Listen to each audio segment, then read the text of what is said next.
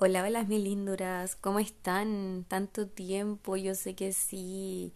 Qué terrible la vida adulta, o sea, qué increíble la forma en que nos golpea la vida adulta. Yo les juro que todavía me siento de 15 y muchas veces se me olvida que en realidad soy un adulto y que tengo que tomar decisiones como adulto y que tengo que hacer cosas de adulto y, y a veces no es tan agradable ser adulto. Eh, no, no, sé cómo decirlo. Yo sé que eh, tengo la sensación de que la mayoría de las personas que conozco, eh, que son de mi edad o que son de entre, no sé, 25, quizás un poco menos, hasta los 30, la adultez los está golpeando, pero a bofetada limpia. Em, pero así, sin cesar. Porque es increíble la cantidad de cosas a las cuales no estábamos preparados de así como de partida. Primero que todo, ¿cuál es el sentido de tener que trabajar como obligación? O sea, de partida, ¿en qué momento pasamos de ser dignos y merecedores de, de ser personas libres, despreocupadas, eh, a tener que ganar dinero para poder sobrevivir? O sea, más encima nos tocó eh, una temporada en la que las cosas además son súper caras. O sea, de partida es caro independizarse. Carísimo. O sea, los departamentos, la alimentación, los muebles de cocina, em, la, eh, no sé, todo, todas las cosas que tú quieras en la vida de un adulto, hasta las sábanas, y de hecho, yo diría, sobre todo las cosas de cama, son súper caras. yo digo, ¿en qué momento se encareció tanto la vida y por qué tenía que ser justo ahora que yo soy adulto o que soy estoy partiendo mi adultez. Bueno, igual es como bien descarado decir eso si en realidad tengo 28 y entre comillas hace 10 años soy adulto. Qué terrible pensarlo. Realmente es muy terrible pensarlo. Pero bueno, mis linduras, viendo el lado positivo, ya somos libres de poder tomar nuestras propias decisiones, al menos la mayoría, em, y podemos decir o usar, voy, ya soy adulto, por favor, déjame en paz. Aunque está difícil la misión. Está muy difícil la misión, mis queridos. Bueno, pero creo que yo venía a contarles otra cosa, solamente que de repente me acordé em, de cómo esto nos ha afectado em, a nosotros. a nosotros en estos tiempos. Yo sé que muchas personas están sufriendo exactamente lo mismo. Es entretenido ser adulto, no digo que no. Eh, te da ciertas como facultades, se podría decir así, pero también te quita demasiada libertad y te quita demasiado eh, espacio para entretenerte, se podría decir así, porque hay que cumplir con muchas cosas.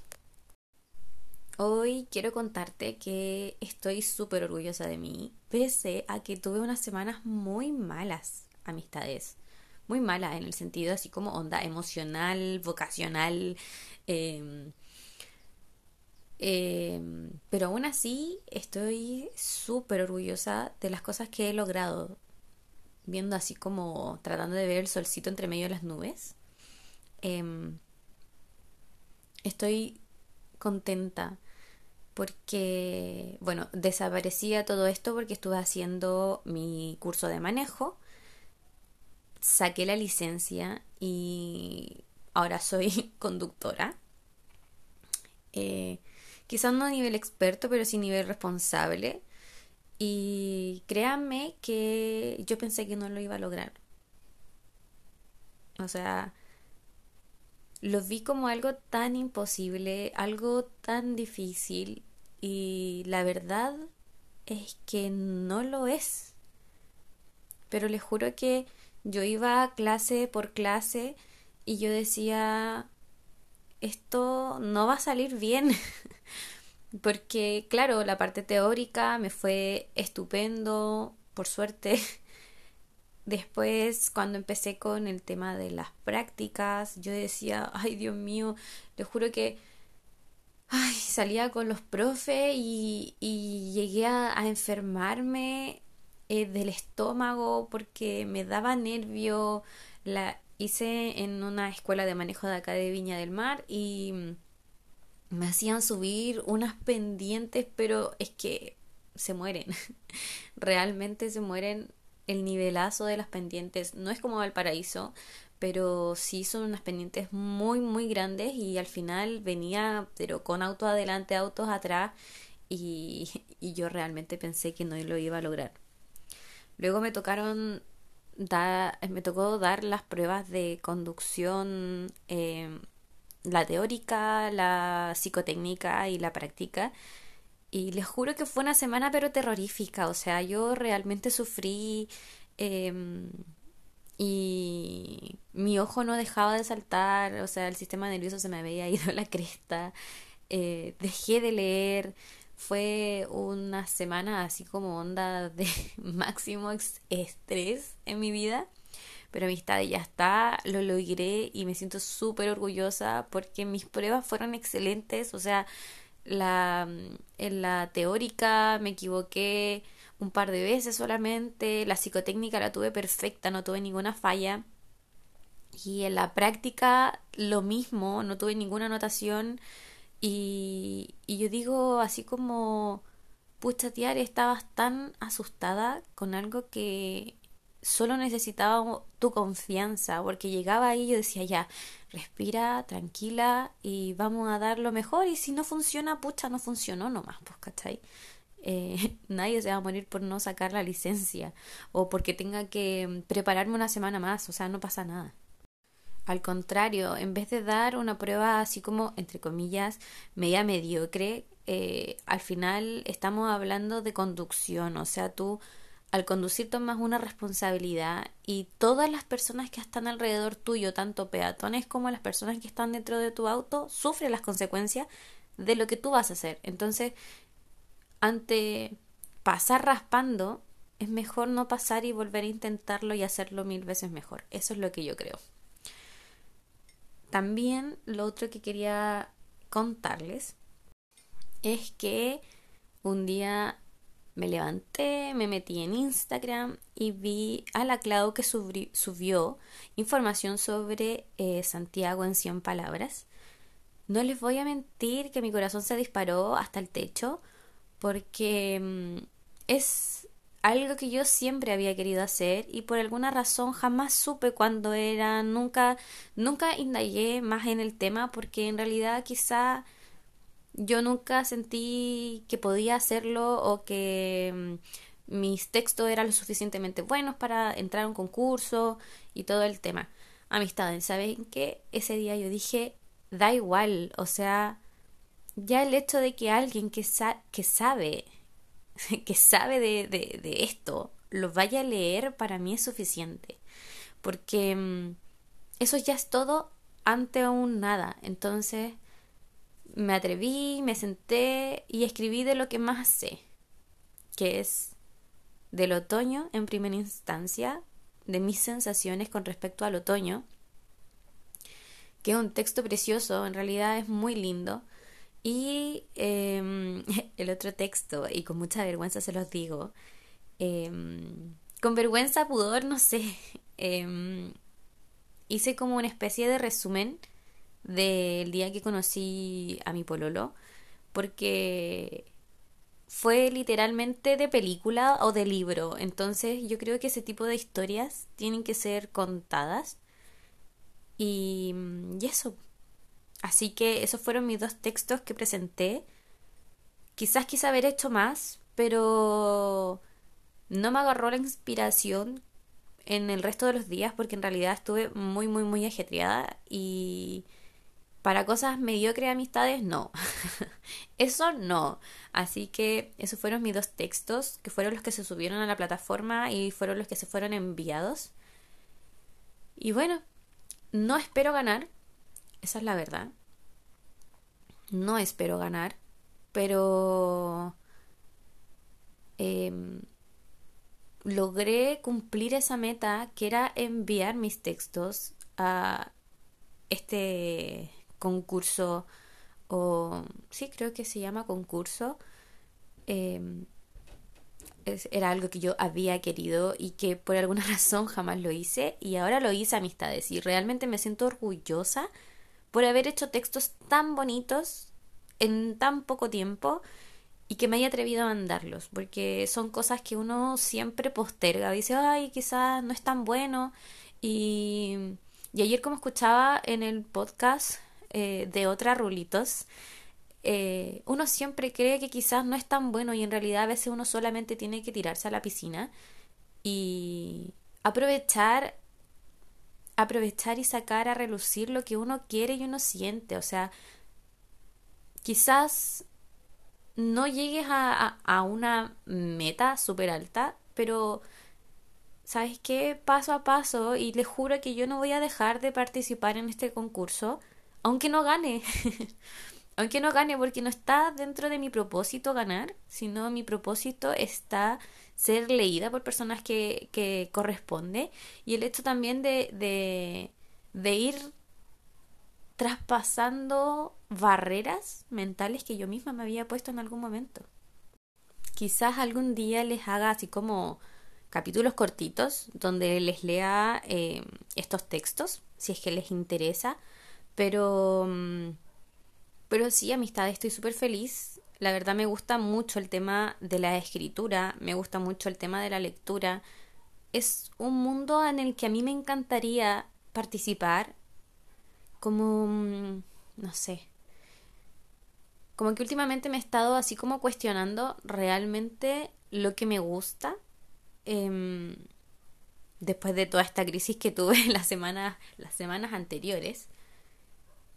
Y sí, me encanta hacer pasteles, amo hacer pasteles. Mi sueño es tener una pastelería, bueno, una cafetería. Me encanta el café, me gusta lo que hago, pero también digo, ¿Qué es lo que en algún momento fue y no fue? en el sentido de que... Es que, a ver, ¿cómo se lo explico?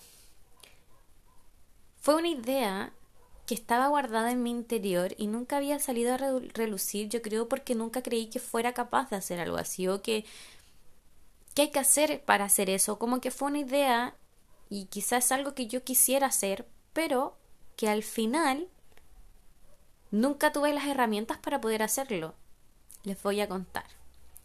Yo estaba leyendo Nosotros en la Luna de Alice Kellen y me di cuenta que la, la, participante, iba a decir, el personaje principal, la chica personaje principal, su sueño era trabajar en una editorial de libros ella quería tener una editorial.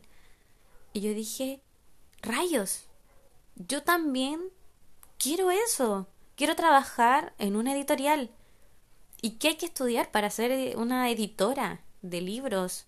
¿Qué hay que hacer para poder agarrar textos de otras personas, editarlos y subirlos a una plataforma o subirlos eh, a para poder descargar los libros, cómo se hace para poder hacer un libro físico. O sea, yo encuentro que yo, como lectora, amo eso, realmente lo amo y, y no sé por qué nunca fue una opción para mí. No tengo idea, amistades. De verdad que no tengo idea por qué nunca fue una opción, siendo que ahora que lo pienso es algo que realmente me llenaría. Obviamente debe ser un trabajo súper estresante súper estresante, pero también súper lindo. O sea, al final sale un libro, sale un libro. ¿Y qué más hermoso que un libro? Si de algo estoy orgullosa de mí, es que cada vez que me propongo algo, lo hago e intento no pensar tanto. Realmente intento no pensar tanto como en el momento que dije, ok, vamos a hacer un podcast. Pero digo, ¿qué, ¿qué se hace en el podcast? ¿Cómo hablo en el podcast? ¿Qué hablo en el podcast? Necesito micrófono, necesito aprender a editar audios y la verdad, amistad, es que yo no tengo micrófono y tampoco sé editar audios y me van a perdonar, pero en algún momento aprenderé a hacer esto mejor. Pero siento que cuando uno se pone limitancias es cuando uno dice, oh, esto no va a funcionar, no lo debería hacer, no lo voy a lograr. Y la verdad es que todas las cosas que uno hace, todas las decisiones que uno toma, nos ayudan a estar un pasito más cerca de lo que uno quiere. Al final, para mí el podcast es literalmente un capítulo, un capítulo de un libro, pero versión audio. para mí eso es, es voltear mis ideas ante ustedes de forma de sonido, no escrito. Y la verdad es que a mí me gusta mucho, me gusta mucho poder compartir mis ideas. Me gusta que me digan, oye, Tiare, ya voy, ¿cuándo? ¿Cuándo vas a sacar otro podcast? ¿Por qué no has sacado? El otro día me metí y pensé que ibas a subir. Y es como, Dios, por Dios. realmente me están escuchando y realmente les sirve escucharme. Quizás no diga nada que tú querías escuchar, pero sin duda voy a ser una compañía para ti en algún momento del día, quizás mientras ordenas. Yo escucho podcast mientras ordeno, eh, escucho podcast mientras hago una fila de algo. O sea, al final es una compañía súper necesaria, yo creo. E inclusive escucho podcast para dormir. Cuando eh, mi mente anda demasiado así como revoloteando, pongo podcast de chicas que tienen voces que me dan paz y las escucho hasta que me quedo dormida. Pongo el tema de como de temporizador para que se apague a una cierta hora y yo duermo feliz de la vida, eh, pero concentrándome en las ideas de las chicas o concentrándome en el tono de voz de las chicas que están hablando, porque realmente hay chicas que tienen una voz tan tierna o tan relajante que yo digo, ya aquí me voy. ¿Cachai?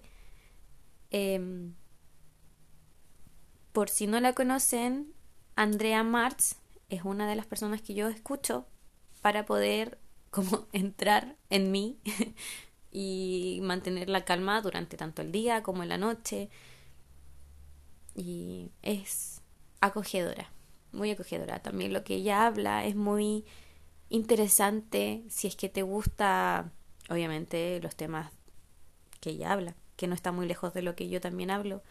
Al final uno busca lo que uno necesita y lo encuentra. en el podcast tú lo encuentras. Así que eso es lo genial, eso es lo entretenido, el poder encontrar a personas que piensan muy similar a ti que tú no sabías que pensaba parecido a ti y que termina siendo súper grato.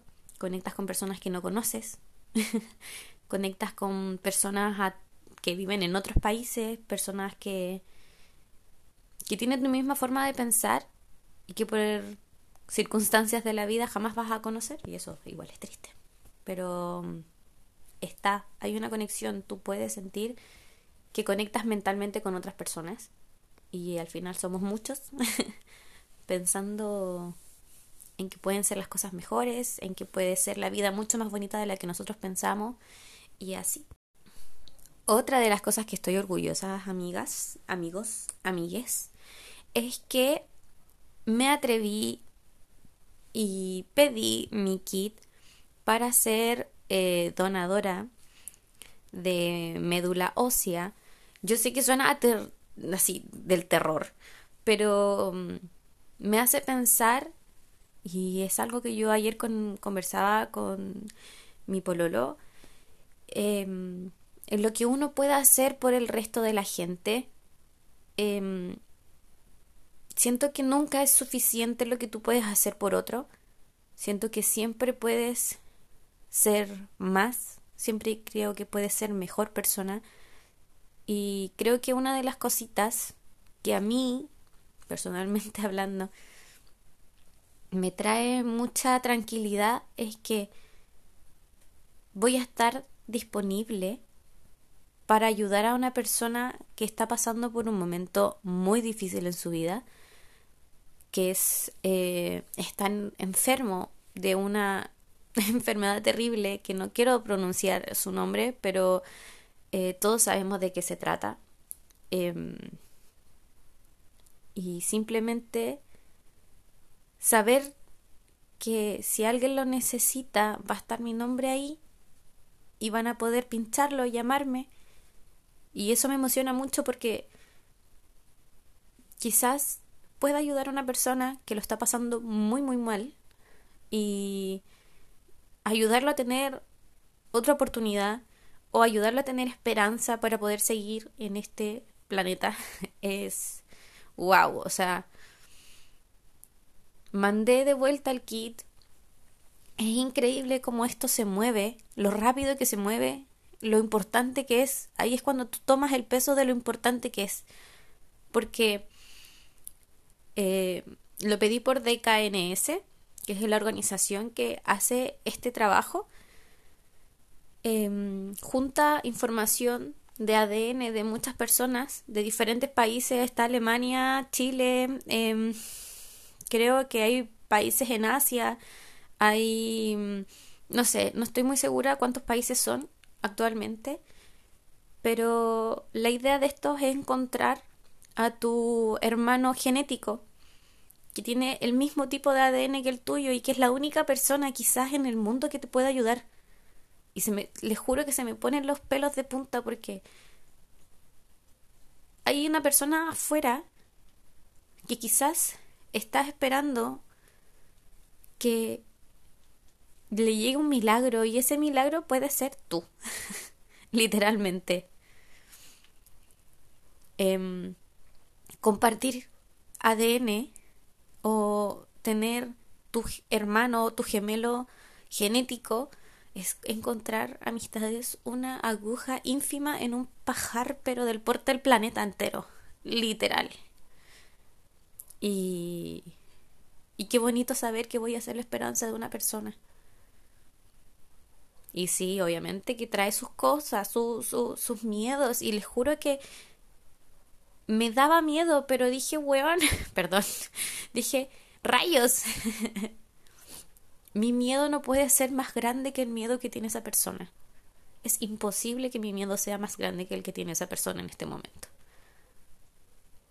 Es mi forma, es la forma que encontré yo de poder retribuir la buena vida que tengo, la salud que tengo, la suerte en tantos sentidos y, y estoy orgullosa de ser parte de eso, amistades. Ahora, todavía no me llega el mensaje de que mis eh, datos ya están ingresados en la plataforma mundial de todo esto. Y algo me dice amistades de que alguien me necesita y que por eso en ese momento lo encontré. Vi este llamado en, en redes sociales por una razón y por una razón me atreví en ese momento. Yo ya lo había, yo ya sabía que existía. Mi hermana está inscrita, pero por algo uno recibe el llamado en cierto momento. Por algo uno eh, uno no sé, toma las cosas de diferente manera aunque las hayas escuchado antes, ¿cachai? Al final, creo, no sé, siento realmente que en este momento una persona me está llamando o me llamó para que yo fuera parte de su vida en este momento. Yo realmente espero que mi gemelo genético esté sano en este momento, que goce de buena salud y que quizás jamás me necesite pero... Pero ¿y si sí? ¿Y si sí me necesita? Voy a estar. Aunque nunca conozca a esa persona. O quizás sí la conozca algún día. Pero... Pero voy a estar, amistades. Voy a estar. Voy a estar ahí. Y voy a someterme a la intervención que tenga que meterme para poder ayudarlo. Y eso me llena de orgullo también haberme atrevido a superar mi miedo para poder ayudar a otra persona que ni siquiera conozco. Y ahora tratando de volver en mi, en mi centro, dejando las emociones afuera. Eh, todo esto, amistades, pasó en este lapsus muy pequeño de tiempo. Y, y ya está procesado, por eso puedo conversarlo con ustedes y, y esas son las cosas por las cuales me siento orgullosa de mí en este momento.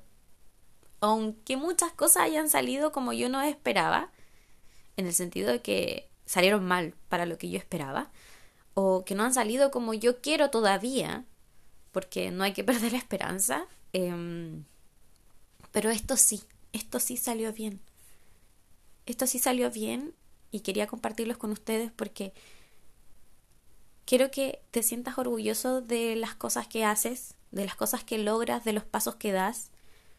Quiero que te sientas orgulloso por haberte atrevido a hacer algo que estuviste mucho tiempo pensando. O sea, amistad mía de mi corazón. Quiero que te sientas orgullosa, orgulloso, orgullose de ser lo que eres, de haberte atrevido inclusive a algo tan simple como usar algo que no te hubieras atrevido a usar en otro momento, pero que ahora sí, porque ahora te sientes segura o seguro o segure de ti. Realmente quiero que te atrevas a ser tú y a ser la mejor versión de ti y te aseguro que las cosas van a ser mucho mejor. Te, em, te invito a que busques ser esa versión que tanto tú quieres ser de ti. Obviamente, si quieres ser un asesino serial, no es para ti esto. no, no, eso no se hace, eso no se hace. Si quieres ser una mala persona, este consejo no es para ti. Si quieres ser una buena persona, este consejo es para ti. Sé siempre la mejor versión de ti mismo. Siéntete orgulloso de cada logro. Siéntete orgulloso de cada cosa que haces. Siéntete orgulloso de, de haberte atrevido, de, de decir, no, no voy a escuchar lo que me están diciendo, porque ellos no están dentro de, de ti, no están dentro de tu cabeza. Sí puedes escuchar los consejos cuando alguien te dice, oye, ¿sabes qué? Yo creo que no es el momento pero cuando la gente te dice las cosas con buena fe, escúchalo. Cuando la persona te dice las cosas por envidia, por que, no sé, era algo que ellos querían y tú no puedes tenerlo, etcétera. No, amistades, ahí no, no corre. no corre. Sigamos, la, sigamos viendo la vida. Em, y este mensaje también es para un amigo que yo sé que ha sido súper difícil el momento en el que él está viviendo. Pero, corazón, la vida no es tan complicada. No es tan complicada. Los amores pasan. Nosotros tenemos que aprender todo lo que tengamos que aprender con una persona. Todo lo que tengas que aprender de una persona te lo enseñará mientras está contigo y luego cuando no está contigo. Pero lo importante siempre es ir guardando cosas, enseñanza, em, para tú ser mejor persona el día de mañana, para ti y para otros. Es así de simple. La persona que no quiere aprender es problema de él. Así de simple. Pero tú siempre intenta sacar lo mejor de ti, intenta reforzarte a ti, a tu amor propio, a tu seguridad, porque es la única forma que tenemos de seguir adelante y lograr grandes cosas en esta vida. Porque yo sé que estás para grandes cosas en tu vida. Lo sé sin siquiera conocernos mucho. Pero yo sé que esta situación, esta vivencia, te va a hacer aún mejor persona, porque lo eres. Pero esto te va a hacer mejor persona todavía. Y eso es por lo cual uno pasa por la vida de otras personas. Para aprender, agarrar algo de esa persona y poder ser parte de tu persona. Y otras cosas que no te van a gustar de esa persona. Y tú vas a decir, no, eso no, no está bien. no me gusta, yo no me gusta que lo hagan conmigo, yo no lo voy a hacer con el resto. Al final uno va aprendiendo de nuestros grandes maestros, que son las personas con las que nosotros nos topamos en la vida, para ser la mejor, y súper cliché, la mejor versión de ti. Queramos o no. El punto es si tú estás dispuesto a aprender de esa persona y dejarla ir. O te quedas metido en un espacio pequeño, reducido, el cual cada vez se aprieta más y tú te empiezas a sofocar, empiezas a sufrir, porque nadie te va a sacar de ahí, excepto tú. es así de fome. Hay personas que llegan a nuestra vida con una luz resplandeciente y que esas personas hacen que ese hoyo ¡fum! sea grande y sea tan grande que llega a desaparecer de tanta luz. Pero es difícil que tú dejes entrar a una persona si estás con los ojos tapados. Así que abrir el corazoncito, dejar que la vida te sorprenda, dejar que el universo te sorprenda, atrae cosas buenas para ti, el universo te escucha. Recuerda que el universo te está escuchando. Todo lo que tú proyectas hacia el resto se te devuelve a ti. Es así de simple, así de bonito y así de simple. Y a nosotros se nos olvida que es así de simple. Porque, como ayer conversábamos con mi pololo, porque nosotros conversamos mucho, em, ¿cómo puede ser así de simple? Y bueno, sí, así de simple es, pues. Así de simple. Tira cosas bonitas al universo, que el universo te tira más cosas bonitas a ti también. Porque es un ir y venir, ir y venir, ir y venir. Así que, chain, besitos y amorcito para todos. Y como escuché hoy día, sé amable. Tienes muchas oportunidades de ser amable durante tu día. Con las personas que te topas, con las personas eh, no sé, la persona que está barriendo en la calle, la persona con la que te encuentres en un negocio, la persona que te atiende el negocio, la persona que te encontraste en un ascensor, la persona que te encontraste en una escalera, sea amable. No cuesta nada ser amable en este mundo, ya no se ve la sonrisa, pero se ven los ojos y los ojos expresan tanto como tus labios. Al final el gesto de la sonrisa también se ve en los ojos. Así que sé amable, sé cordial, es un acto tan simple, ser amable. Obviamente, no puede fingir ser amable, pero yo creo que uno cuando se propone algo, aunque te cuesta al principio, termina siendo un hábito.